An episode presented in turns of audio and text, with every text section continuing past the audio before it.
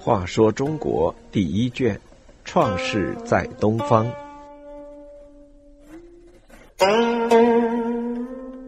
六十二，五子之歌。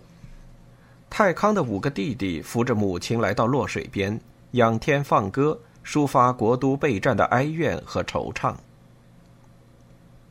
夏后帝太康不理朝政，终日游猎玩耍，最后弄得国破家亡。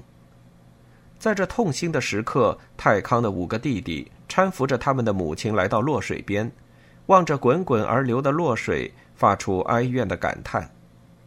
他们想起祖父大禹的告诫，再看看自己哥哥的所作所为，不禁仰天作歌，以抒发自己的哀怨和惆怅的胸怀。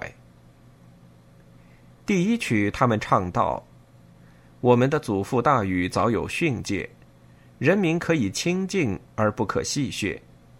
人民是国家的根本，根本稳固了，国家才会安宁。我是天下百姓，渔夫渔妇也能胜我，怎能不敬畏小民？一个人有多种过失而为人所怨，岂有明白显著的征兆？”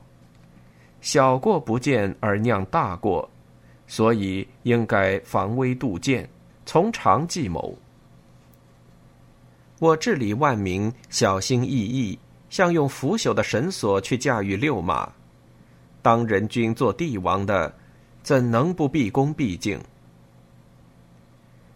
过了一会儿，他们又唱第二曲。祖父大禹还有这样的教训：在宫廷内部为女色所迷乱。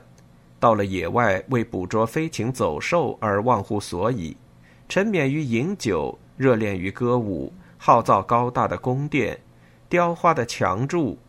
以上六者中，只要有一，没有不遭亡国之祸。接着，他们又唱第三曲：我们的祖先陶唐氏帝尧，建都于冀州，而统治天下四方。今天失其秩序，乱其制度，因而导致国家灭亡。第四曲又反复唱道：“光明正大，我们的祖父大禹，曾经做过天下万邦的君主，有治国的法典和为君的准则，留给后世子孙使遵照执行，统一度量衡之器而正确使用，百姓和王府都有足够的积蓄。”如今太康荒废而坠失其事业，这样就覆灭宗族，断绝祭祀。最后五兄弟唱起第五曲：太康远去不返，我们将以何处为归宿？我以此故思念而悲。太康为恶，万姓都仇恨我们，我们将依靠谁？抑郁的心充满着哀思。我们的外貌强作后颜，而内心则扭捏羞愧。我们的大哥不慎其德，以致国都备战，返回无门。虽欲改悔，怎么能够追及？